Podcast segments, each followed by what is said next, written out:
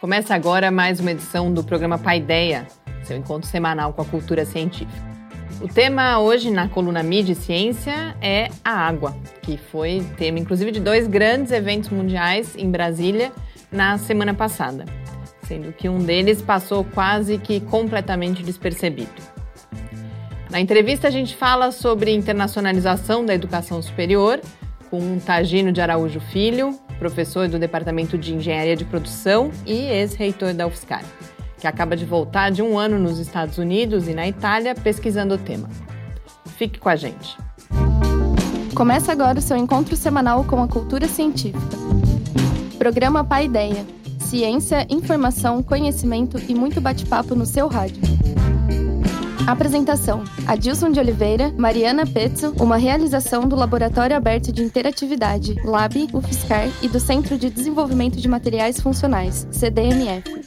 Apoio: Fundação de Amparo à Pesquisa do Estado de São Paulo e Conselho Nacional de Desenvolvimento Científico e Tecnológico. Programa Pai Ideia. O seu encontro semanal com a cultura científica. Muito boa noite. A gente começa agora o nosso encontro semanal com a cultura científica, aqui no Paideia, uma realização do Laboratório Aberto de Interatividade da UFSCar, o LAB, e do Centro de Desenvolvimento de Materiais Funcionais, CDMF.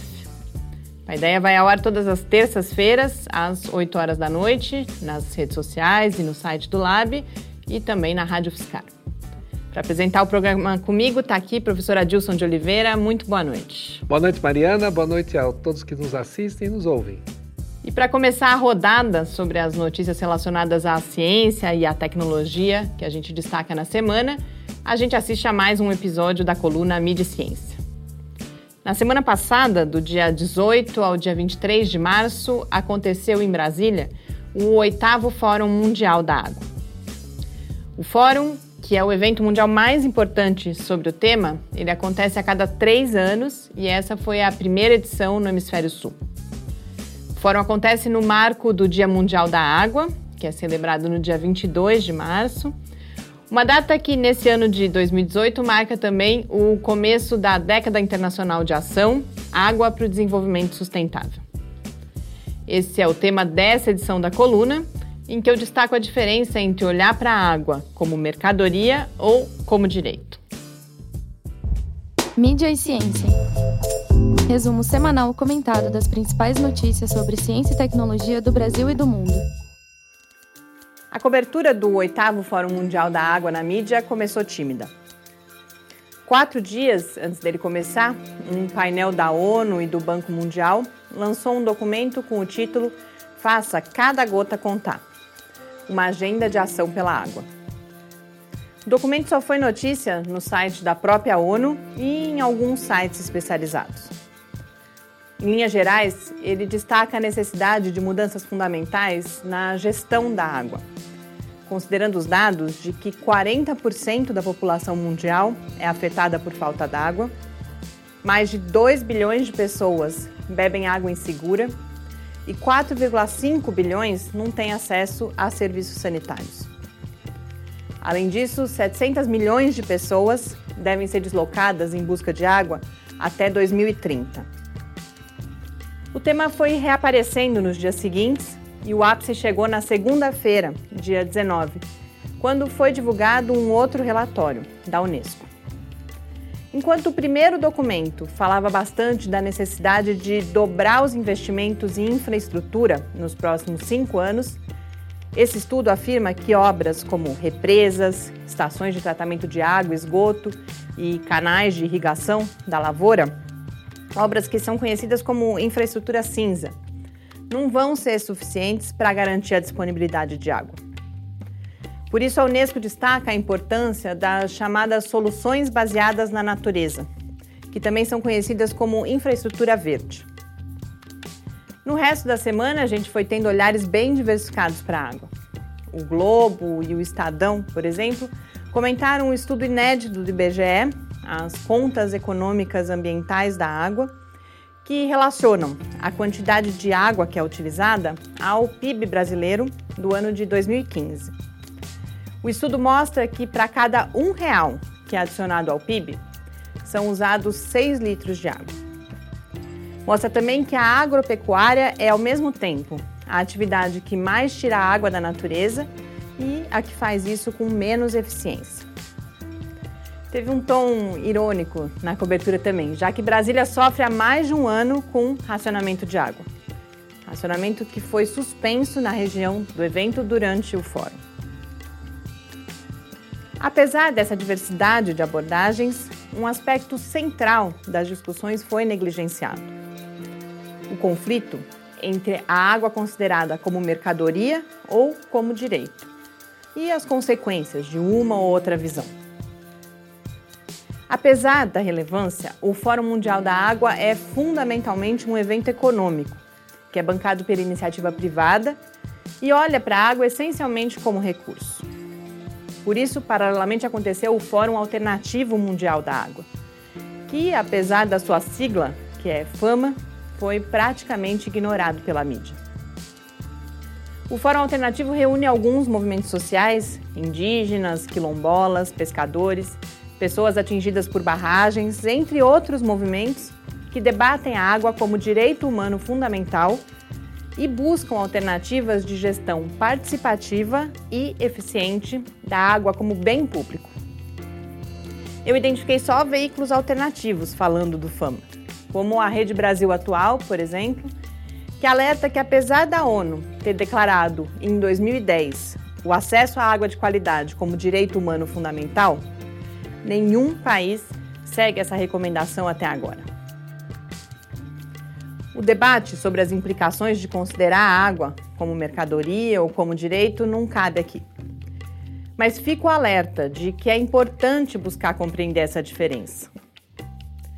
Além disso, eu destaco aqui que no mesmo momento em que a cobertura sobre o Fórum Mundial da Água demorava para engrenar e o Fórum Alternativo Mundial era sumariamente ignorado, Ganhou grande destaque um estudo que identificou micropartículas de plástico em 93% de 250 garrafas de água mineral que foram analisadas, de 11 marcas que são líderes no mercado mundial. Pensar por que algumas coisas são pauta e outras não, também é uma reflexão indispensável. E não adianta se limitar a culpar a mídia. Boas leituras e uma ótima semana. Estamos de volta com o seu encontro com a cultura científica. Estamos de volta aqui no Paideia.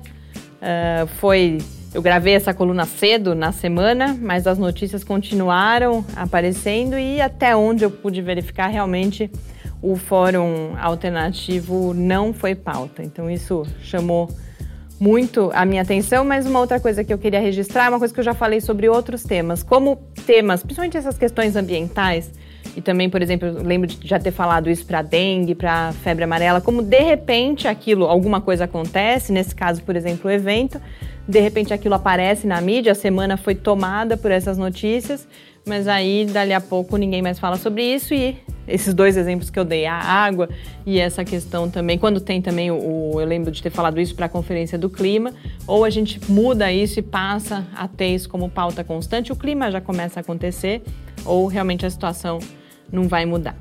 Mas sim? Não, é, queria aproveitar e comentar exatamente sobre essa questão da água.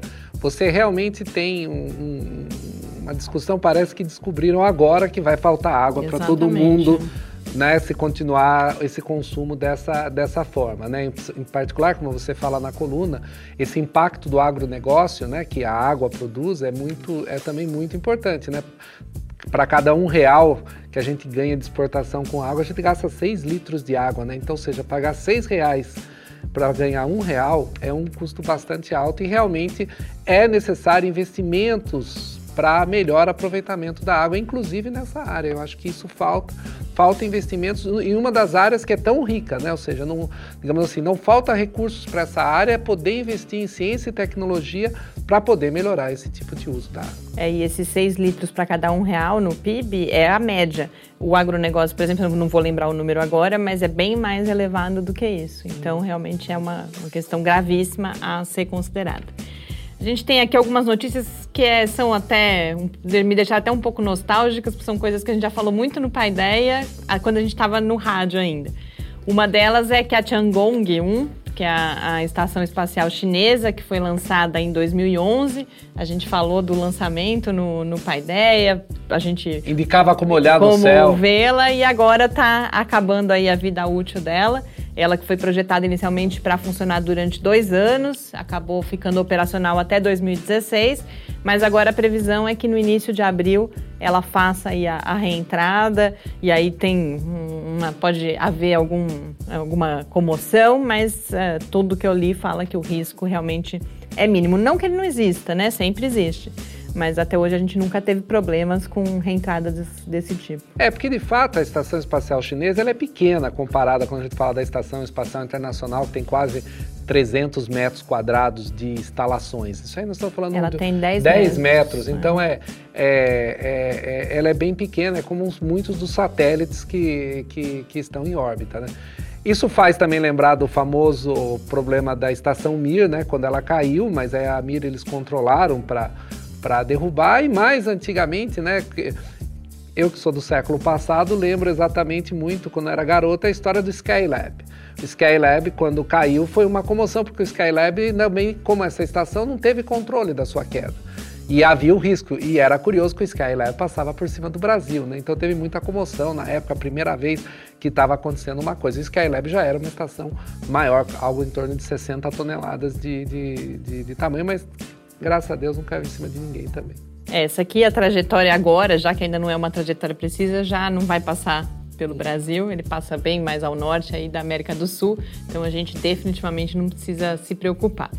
Tem uma outra coisa que é bom a gente falar, porque deve aí aparecer as teorias de, do, de fim do mundo relacionadas ao Bennu, que é um, um asteroide que tem aí uma possibilidade, é uma chance de uma em 2.700 de atingir a Terra. É um asteroide grande, uh, do tamanho do Empire State Building, né? Então um edifício aí muito alto e aí causaria algum estrago, mas primeiro que isso, se for acontecer, é daqui a bastante tempo, em 2135.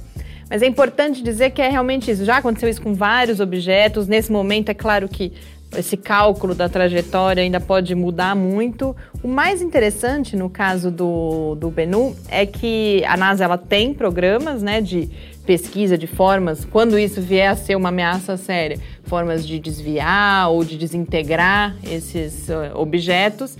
E como o Bennu é um asteroide bastante conhecido, que é observado por telescópios, os cálculos teóricos que são feitos né, vão ganhar aí uma precisão maior, porque os números que vão ser inseridos nas simulações agora são números muito mais próximos de algo que, que é real e que se conhece. É, essa, essa história do satélite, do, perdão, do asteroide, também é outro objeto que fica em órbita, é, vira e mexe aparece um, né? E, e, e, houve aqueles filmes né, famosos, né, o, o Impacto Profundo, entre outros, que deram muito dramaticidade para essa situação. E de fato, um objeto desse tamanho é um objeto perigoso se, se for vir bater na Terra. Mas com 100, 100 anos de antecedência. É, são 117. É, então dá para a gente pensar bastante soluções. Aí tem, né? é, soluções já pensadas para isso, desde até de lá e pintar o satélite de branco. Parece uma loucura. O asteroide, né? É, no caso, o asteroide, né? O asteroide de, de branco, né?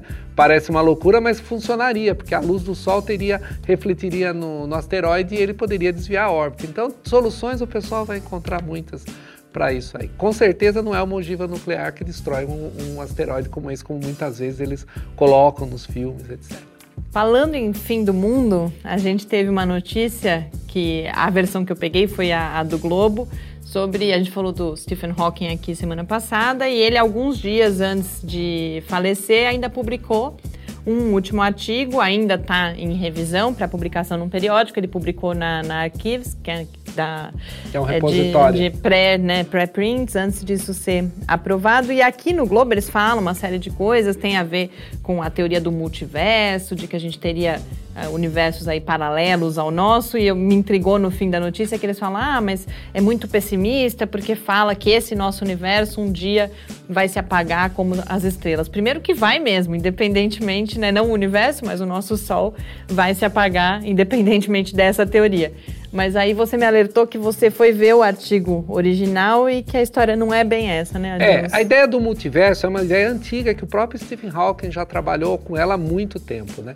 Porque a origem do nosso universo, o Big Bang, né, que é o evento que qual deu origem ao universo, poderia não só ter criado um universo, mas vários universos. Né? Então, o que o Stephen Hawking, eu não sou especialista da área, mas na leitura do artigo que está no ArcVix, sobre isso, ele fala exatamente da questão de, da inflação inicial, né? Porque o universo ele foi criado e depois ele teve uma, um, um crescimento extraordinariamente rápido.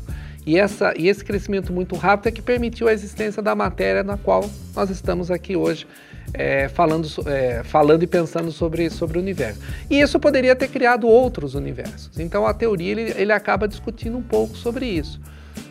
Mas aí eu também li a notícia do Globo, eles viajam um pouco dizendo que ele está dando dicas de como uma, uma espaçonave poderia descobrir uma fronteira do universo. Não está nada disso escrito, obviamente, porque é um artigo que ele submeteu ao Physical Review Letters, que é a revista mais importante da área de física, né? É o típico trabalho de Physical Review mesmo, Letters que ele que ele submeteu. Ele não faz nada, ele não faz especulação, nada. É um artigo absolutamente científico, com todas as, as suas características. Não é aquelas coisas que muitas vezes o próprio Stephen Hawking uhum. falava, etc. É, esse, pelo que entendi, é um artigo bem teórico. Bem teórico, bem em que técnico. ele vai trabalhar com a matemática dessa isso. teoria, talvez facilitar um pouco a busca de evidências. É, mas né? nem isso ele coloca no artigo, nem isso ele coloca no artigo, porque são evidências difíceis mesmo de, de, de fazer. E também não cabe no escopo do artigo que ele está escrevendo. Talvez ele até tenha comentar, deixou alguma coisa escrita, mas não, é um artigo bem bem voltado a essa, a essa questão de, de, de, tentar entender essa origem do universo, que foi o desafio da vida toda dele, né?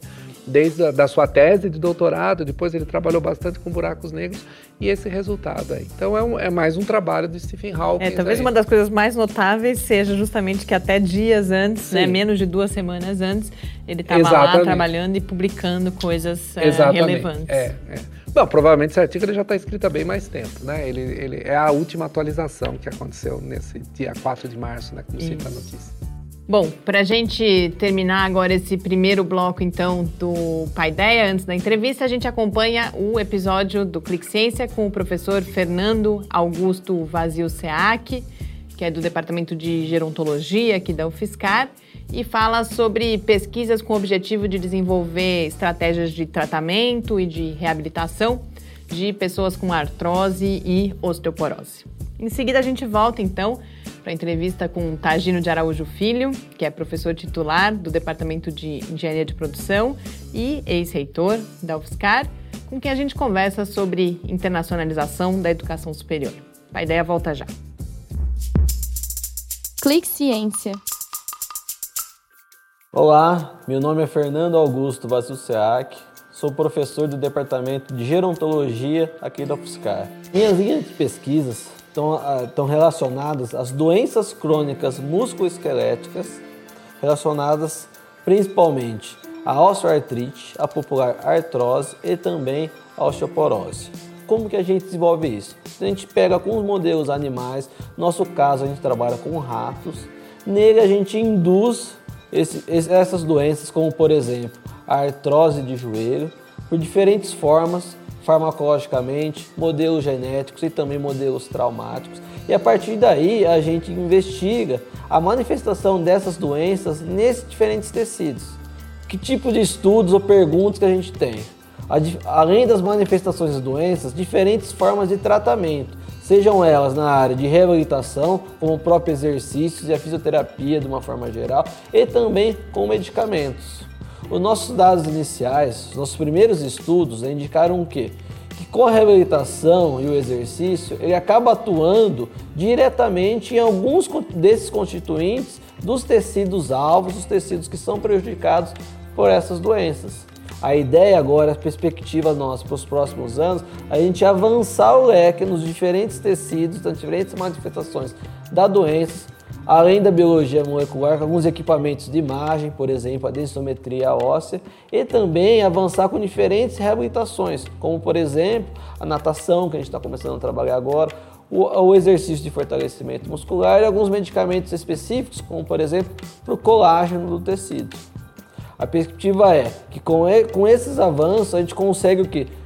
ter mais informações sobre essas doenças e fomentar novos estudos, novas estratégias de reabilitação e, quem sabe, até algumas políticas públicas específicas para essas doenças, que atingem uma grande parcela da população. Estamos de volta com o seu encontro com a cultura científica. Entrevista. Estamos de volta aqui no Paideia. E na entrevista de hoje eu converso com Tagino de Araújo Filho, que é professor titular do Departamento de Engenharia de Produção da UFSCar. Ele foi reitor da universidade de 2008 a 2016. E durante esse período coordenou a Comissão de Relações Internacionais da Andifes, que é a Associação Nacional dos Dirigentes das Instituições Federais de Ensino Superior. Ele foi também vice-presidente e depois presidente da Andifes no período de 2013 a 2015 e dirigiu também a Associação de Universidades Grupo Montevidéu, a UGM, por dois mandatos entre 2011 e 2013. No ano passado, o professor Tagino realizou estudos de pós-doutorado, primeiro na NAFSA, em Washington, nos Estados Unidos, e depois no Centro para a Internacionalização da Educação Superior em Milão, na Itália. E é principalmente sobre internacionalização que a gente fala aqui hoje. Tagino, muito boa noite. Boa noite. É um prazer revê-lo e recebê-lo aqui no Paideia. Muito obrigada por ter aceito. Não, para mim é uma satisfação estar aqui. Boa noite a todos. Tadino, você já trabalhava muito como gestor, principalmente com a internacionalização aí por vários anos antes dessa oportunidade de passar um ano agora estudando processos de internacionalização. Particularmente, já tinha como referência, já conhecia o que acontecia nos Estados Unidos e, particularmente, acredito que na Europa, com o processo de Bolonha. Nesses 12 meses, o que você encontrou reforçou aquilo que você já sabia sobre esses processos nos Estados Unidos, os modelos nos Estados Unidos e na Europa? Houve surpresas? Quais, qual foi assim, para começar, quais foram as suas primeiras impressões? Então, eu, na, na, verdade, como você disse, eu tinha uma prática muito grande enquanto gestor de trabalhar com essa questão. Nós tivemos toda a experiência do Ciências Sem Fronteiras e no, no último ano de gestão eu comecei a ler um pouco, bem pouco, sobre internacionalização e fiquei de fato muito interessado, fascinado com a literatura que já existe sobre isso. Tem muita gente pensando sobre isso na Europa, na própria América Latina, também nos Estados Unidos, naturalmente. E conversei com uma pessoa que é um dos especialistas nessa área, o John Hudzik, e tive a oportunidade. Ele me sugeriu esse caminho de ir à NAFSA primeiro. A NAFSA é uma associação internacional de, de educa, educadores internacionais é uma, tem uma ampla estrutura, é o equivalente à a, a, a, a, European International Association of, eh, of, Educators, também, que tem na, na, na Europa. Então eu tive a experiência de conhecer esses dois locais, de conversar com muita gente, de estar entendendo um pouco e estudando. Eu estudei muito, eu li muito. Esse tempo na administração me deixou afastado da leitura, que é algo que eu que eu gosto muito. Então eu aprendi muito, fiquei surpreso com muita coisa que eu vi, aprendi muito sobre o processo de Bolonha, sobre os processos de internacionalização, tive a oportunidade de conversar com muita gente, fui a várias conferências. Foi um período muito rico, de fato, fiquei muito satisfeito de ter tido essa oportunidade. E agradeço muito a CAPES por isso. Uma das coisas a gente conversava antes, que você falou em termos de surpresa, ou, ou de que, que ficou mais claro, foi essa tensão entre duas visões, duas abordagens da internacionalização. A, a abordagem mais competitiva e a abordagem solidária. Sim. Queria que você explicasse um pouco o que é olhar para a internacionalização por essa ótica competitiva e, especialmente, uh, o que, do que a gente está falando quando a gente fala numa internacionalização uhum. que, ao contrário disso, é uma internacionalização solidária. Bem, a, esse processo mais recente de internacionalização passa a ocorrer em função da globalização. Então, essas duas questões estão associadíssimas. E, e, são, e ocorrem nesses últimos 25 anos. São esses 25 anos agora que você tem essa intensificação do processo de internacionalização. Então, quando você pensa em internacionalização, você pensa em mobilidade, mobilidade decente, mobilidade de pessoal administrativo e, naturalmente, mobilidade docente. Pensa também na cooperação, né, na, na, na, na parceria para pesquisa, na capacitação, na construção de capacidades em determinados países sobre isso, mas esse processo vem acompanhado também da perspectiva neoliberal. E, nesse sentido, há uma expansão significativa do setor privado, principalmente nos países é, do Sul. Não é? Então, você tem esse processo, você já tem países, a Ásia já está reagindo a isso, a América Latina ainda não fez isso, e nesse processo você identifica aí, então, uma competição, uma, um processo de competição muito grande né, no âmbito estimulado pelo setor privado, e por outro lado, você tem a perspectiva mais solidária, da internacionalização solidária, de você trabalhar em conjunto. Né? Então, essas duas coisas convivem o tempo inteiro com o processo de internacionalização. O processo na Europa é um processo que é competitivo, mas ao mesmo tempo estimula a, a sanar um pouco os resquícios dos conflitos que sempre existiram nos países europeus, e uma, um reflexo disso é a Segunda Guerra Mundial né? Então você tem essa coisa ocorrendo ao mesmo tempo. Targino, tem alguma, alguns países que fazem políticas muito agressivas, né, de enviar, por exemplo, as pessoas, né, para fazer nas universidades americanas e, universidades europeias, né, há uma competição. Há o caso, por exemplo, de Singapura também, que tem uma paga-se muito altos salários para prêmio Nobel, etc. Vir também para lá, para as universidades, né? E nós aqui no Brasil, muitas vezes, lutamos muito com os projetos de cooperação, concorremos a CAPES, por exemplo, é, é, faz muito disso, mas é sempre muito difícil para a gente conseguir essas coisas. Os recursos né, são, são pequenos. E por outro lado, há muitos indicadores que indicam que quanto mais a pesquisa ela é internacional, mais parceiros você tem no exterior, maior é seu impacto, maior é a sua é.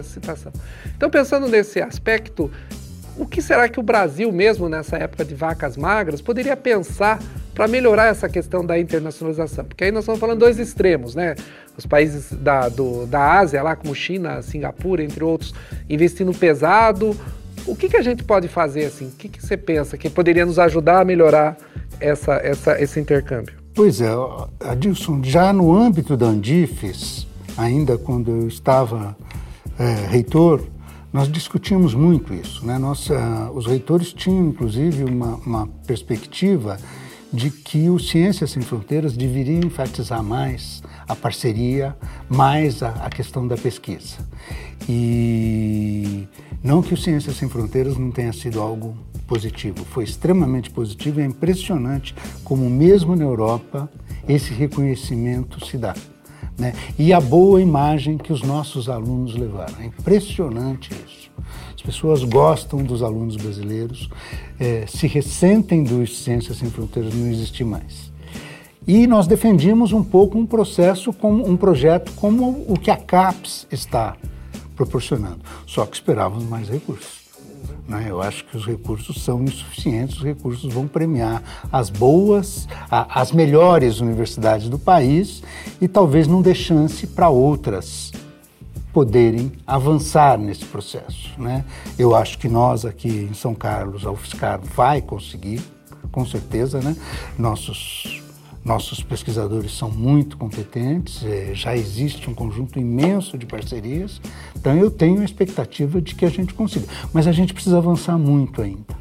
O problema é que nós estamos num momento de vacas magras e, e eu acho que a gente não pode pensar numa quantidade pequena de universidades. O país não pode, o Brasil não pode prescindir desse conjunto de universidades que tem e precisa mais. E precisa mais.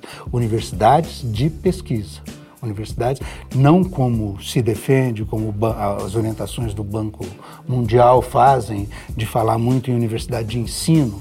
Que, que sentido existe em se falar em universidade de ensino?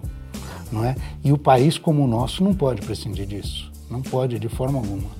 Então eu vejo o, o, o projeto CAPES, esse projeto novo, como muito importante e espero que a gente com o tempo consiga mais dinheiro para que ele que os projetos de internacionalização não fiquem apenas nas melhores universidades que já estão praticando a sua internacionalização, inclusive.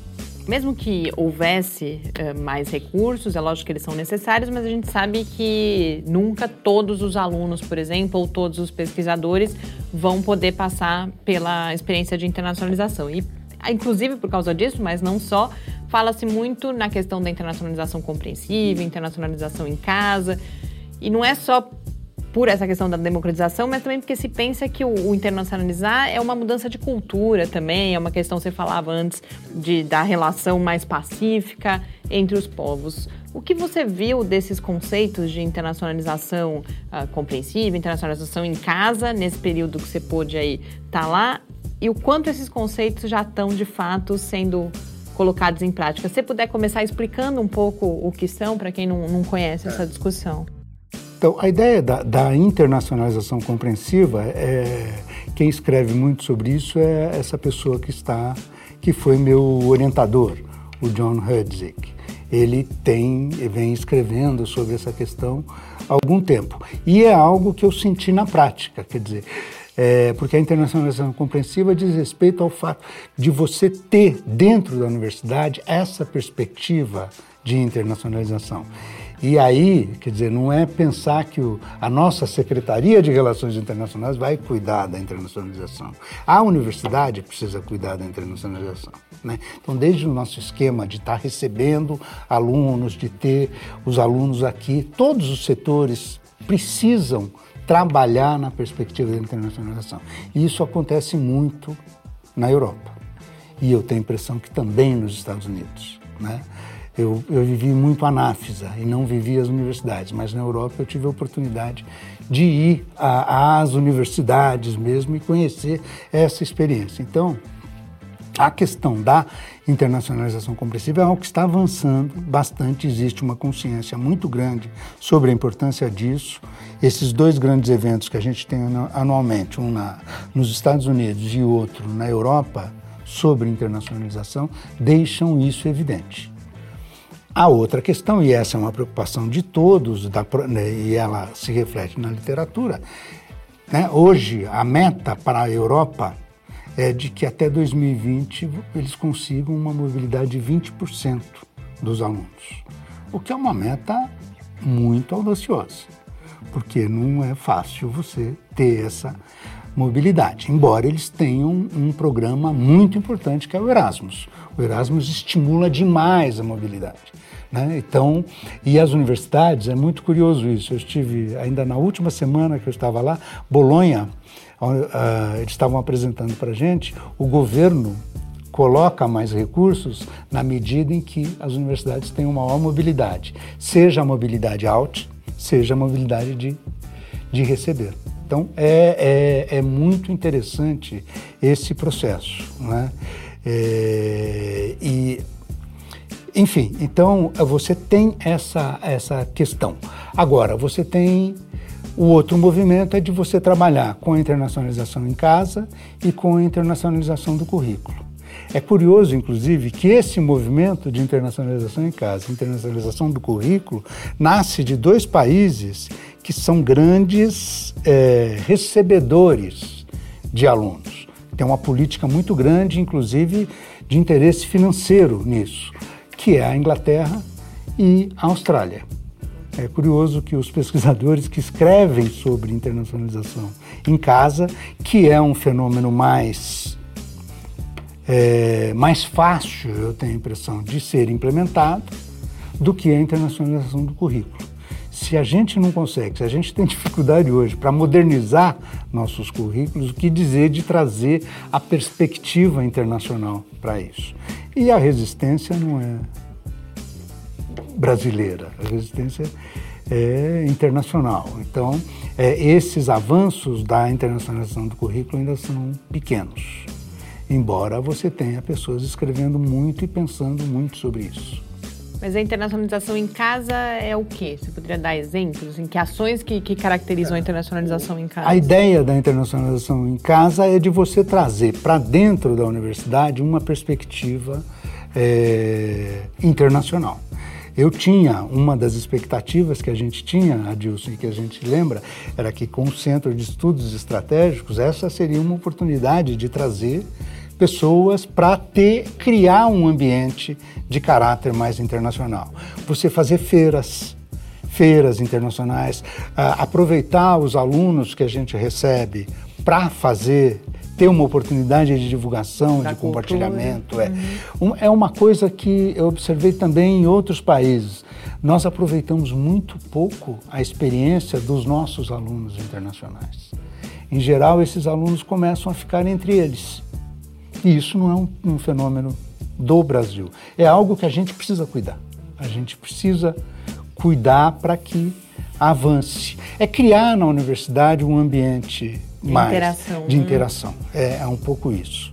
Já a internacionalização do currículo diz respeito a você trazer essa perspectiva para o currículo. A formação. Seja mesmo. ele o formal, o formal, e seja ele o informal.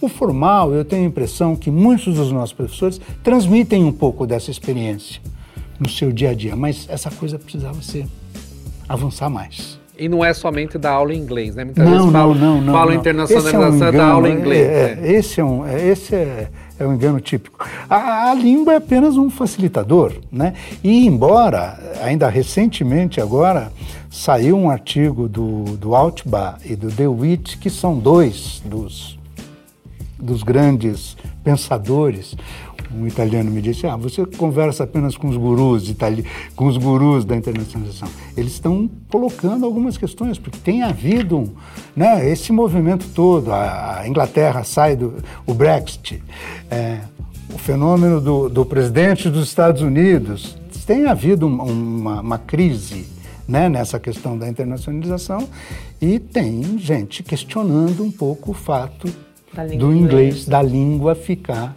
né, de haver um risco de você perder as tradições. Né? Essa é uma crítica que existe. Aproveitando que você começa a falar desse cenário mundial que a gente vive hoje, uh, e no começo, quando você falava de Bolonha, falou, por exemplo, de da, você tem essa internacionalização que é uma questão de, de, negócio mesmo, mas você tem, por exemplo, na Europa o objetivo de promover a maior cooperação e, portanto, diminuir os conflitos. Na América Latina, no momento que a gente vive hoje, considerando inclusive Brexit, Trump e, todo, e os outros fenômenos que a gente vive aqui nos países da América Latina, qual o papel que você vê que a internacionalização da educação superior pode ter em termos da, do futuro dessa região como um todo? Que papel estratégico pode ter a internacionalização da educação superior? Olha, nós sempre tivemos, né, quer dizer, você, desde a última CRES, em 2008. A CRES é a Conferência Regional de Educação Superior, que ocorre antes da Conferência Mundial.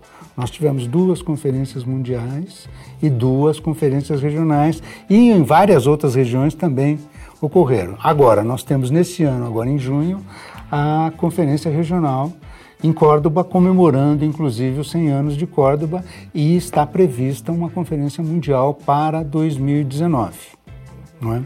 É, então, na, no ambiente da América Latina, há sempre uma expectativa de que a gente avance com a questão da solidariedade, da interação, da integração regional. Se pensa muito na criação de um espaço latino-americano de, de ensino superior, e isso, e a questão da pertinência a questão da pertinência das universidades olharem para, para o seu entorno, né? não deixarem de fazer isso. Embora as duas conferências mundiais tenham tirado essa perspectiva e defendendo inclusive a educação enquanto um bem público e social, o que aconteceu na América Latina, infelizmente, nesse período foi que o setor privado avançou significativamente. Né? Hoje, 50% das vagas de ensino superior na América Latina são privadas. E tem, é, houve um crescimento, há uma variação muito grande. Nós e o Chile somos o, o expoente de maior é, percentual, né? Nós temos vagas 70 privadas, né? vagas privadas, nós temos 75% das vagas privadas hoje. Cuba e, a, e o Uruguai seriam o, o oposto. E aí você tem aí no meio países que mesclam essa questão. Né? Mas o trabalho que tem sido feito é no sentido de tentar criar esse espaço. Na última conferência regional, se falou em se criar o Enlaces, que seria um espaço de encontro de ensino superior, que seria uma plataforma onde você teria as referências a tudo isso. Nós avançamos nesse processo discutindo a criação de um espaço de fato e aí avançando com a questão da interação de pesquisa, com a interação nas áreas de extensão, também tentando avançar. E a mobilidade vem ocorrendo na América Latina. Né? Nós aqui no UFSCar temos recebido bastante gente né, de, de fora, não é um número muito expressivo, mas recebemos mas é bastante né? gente, né? E constantemente, né? Isso se mantém, principalmente na pós-graduação. Né? Então, a, hoje o que a gente tem defendido muito é essa questão do Enlaces, que vai agora ter a sua primeira assembleia né, na, durante a CRES. Nós tivemos reunião e preparando isso com o presidente da CRES, que é o reitor da, da, da Universidade de Córdoba, que vai presidir essa primeira assembleia e a gente tem a expectativa de que possa avançar. A outra questão, até, mas até agora, é, esse avanço tem sido das universidades e nós achamos que, sim, cabe às universidades ter esse processo mas precisamos do apoio dos governos. E o apoio dos governos, nesse momento, não é muito favorável, porque nós temos muitos, muitos governos aí que defendem as ideias neoliberais e, portanto, não defendem o ensino público como uma, uma prioridade. Então, é esse o impasse que a gente vive hoje. Em, ainda em relação a essa questão da América Latina, você teve a oportunidade ao longo desses anos, inclusive por causa do Enlaces, na construção do, do Enlaces, de estar tá viajando bastante para vários países da América Latina nesses eventos que reúnem essa comunidade de educação superior. O que você pode contar, o que você percebe desses eventos? A gente sempre fala, o Brasil é meio que um, um ser estranho aí nesse contexto, a começar pela língua, ele tem muitas particularidades. O que, que você viu de, de de qual é o olhar para o Brasil e, de outro lado, do quanto a gente conhece ou desconhece a realidade desses países que são nossos vizinhos. Como que você sentiu isso mesmo nesses anos todos? De, de, de, de quão longe estamos dos nossos vizinhos ou não? Essa visão minha é uma visão equivocada.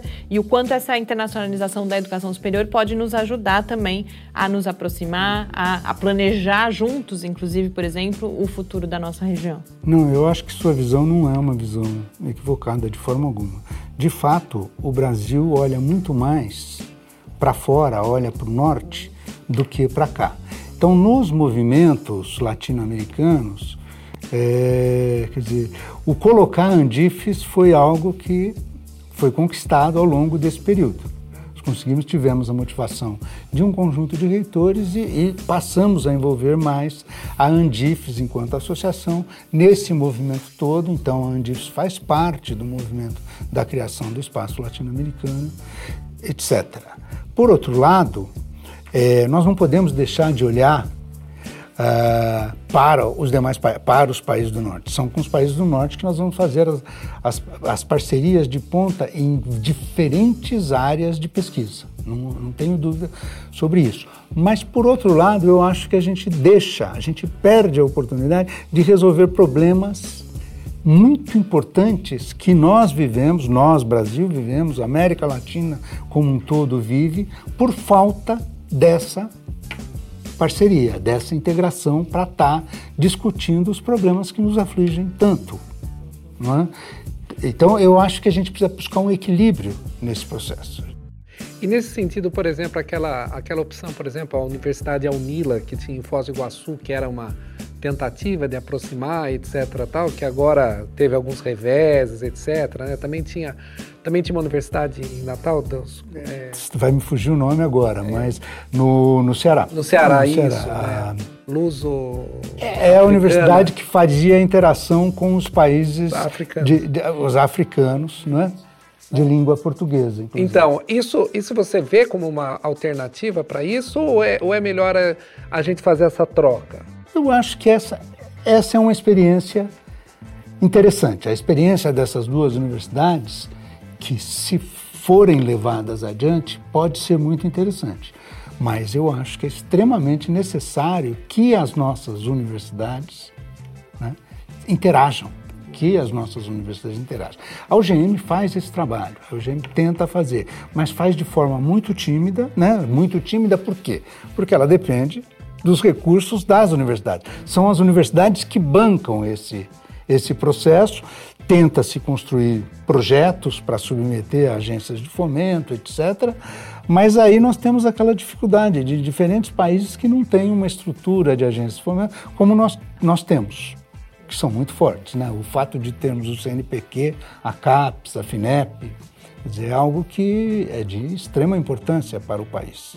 Acho que a gente está, ao longo da conversa, que a gente me parece que sempre surge uma coisa que é a internacionalização custa dinheiro, né? É inevitável, é algo que não, não, necessariamente que é caro, mas não dá para gente falar. Eu acho que me parece que há estratégias possíveis, como por exemplo se fala com a internacionalização, não que isso não custe, mas pode se tentar trazer essa perspectiva internacional para que mesmo com poucos recursos a gente possa trabalhar nesse sentido, mas me parece que um dos grandes desafios, portanto, é a gente conquistar cada vez mais financiamento, que na verdade significa conquistar apoio dos governos para que esse processo possa continuar se desenvolvendo e imprimir a característica que se deseja a esse processo também, nessa tensão entre público-privado, competitivo uhum. e solidário, né, Tadino? Não, eu acho que sem dúvida nós precisamos dos governos, nós precisamos dos governos e, e de que os nossos governos tenham uma política de internacionalização definida, clara, como é esse projeto? Esse projeto, eu acho que o projeto da CAPES é um projeto importante, como eu disse, mas esbarra na questão financeira. Mas eu acho que ele está fazendo um papel muito importante, porque ele está fazendo com que as universidades reflitam sobre o que elas querem fazer. E acho que isso é muito importante. E olhando as universidades, e não uh, apenas o pesquisador individualmente, mas para que a universidade faça uma política e que depois vai prestar conta sobre essa política. Né? Agora, é, é uma questão, porque nós estamos vivendo na América Latina um momento difícil do ponto de vista de governos. Eu acho que alguns anos atrás havia uma perspectiva de uma interação muito maior entre os governos.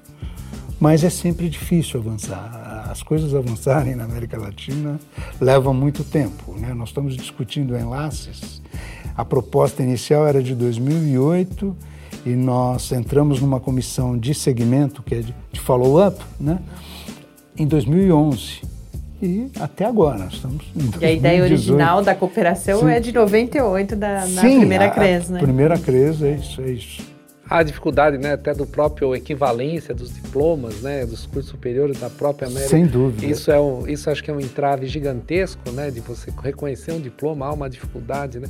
Qualquer pois aluno é. estrangeiro que vem para cá tem uma uma dificuldade né, de fazer esse paralelo, né, e, e, é impossível, né, muitas vezes você reconhece, a legislação diz reconhece o diploma se for absolutamente tudo equivalente, mas nunca é equivalente porque cada lugar é um lugar. Claro, e, e aí a experiência europeia nos ajuda bastante. A experiência europeia com a questão do processo de Bolonha, ela tem trabalho. Primeiro, ela tem um foco né, se tenta. É claro que tem muito em tese ainda, mas o foco é muito mais nos processos de aprendizagem dos alunos. Se muda o foco do professor para os alunos. Então, você fala muito em, em resultados de aprendizagem.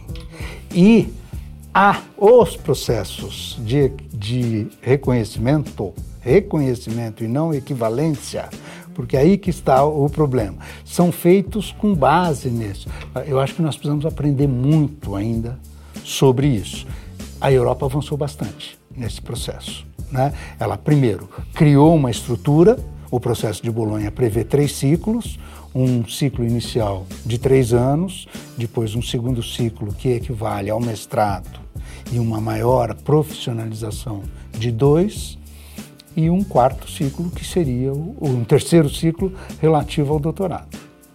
Muitas críticas a esse processo, que, de que há uma simplificação, né, um enxugamento dos currículos, etc, etc. Mas é um processo que precisa ser olhado com carinho. Não é que eu esteja defendendo esse mesmo processo para cá, mas ele precisa é uma referência, principalmente no que diz respeito a essa cultura do como a gente vai reconhecer.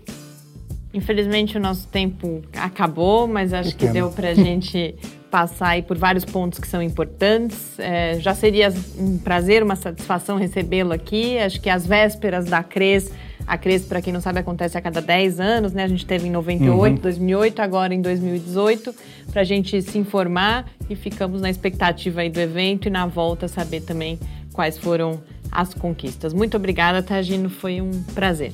Muito obrigado também. Eu só preciso acrescentar isso. Essa CRES foi muito ela, a, a, ideia de realizá-la aparece muito em função desse esforço que está sendo feito na América Latina para a criação do Enlaces.